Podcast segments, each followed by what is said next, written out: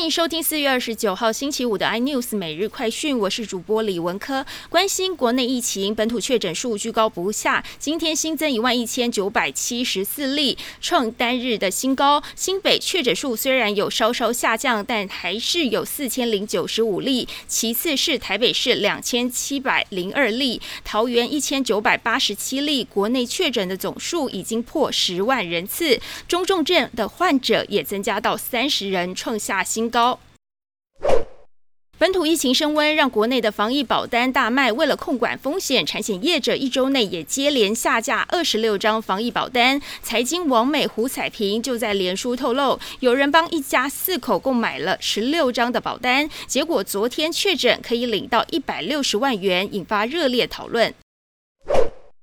台中一名大学生爆料，校方没有做好接触者隔离，让自己跟接触者共处一室，还生活了三天，对方不戴口罩，连摸过的地方都不消毒。女学生控诉跟校方反应无效，自己只好逃回家。结果隔天接触者就阴转阳，让她感到很害怕。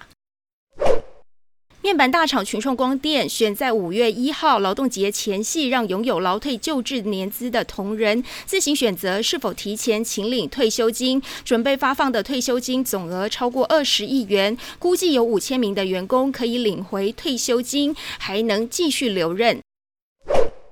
中泰宾馆创办人的姨太太在民国八十七年间过世，二十四个年过去了，还有高达两亿两千万的遗产税还没有缴清。法务部发出公告，将在五月拍卖位在新店的四笔土地，总价高达两亿五千万元。更多新闻内容，请锁定有线电视四十八八十八 MOD 五百零四三立财经台 iNews，或上 YouTube 搜寻三立 iNews。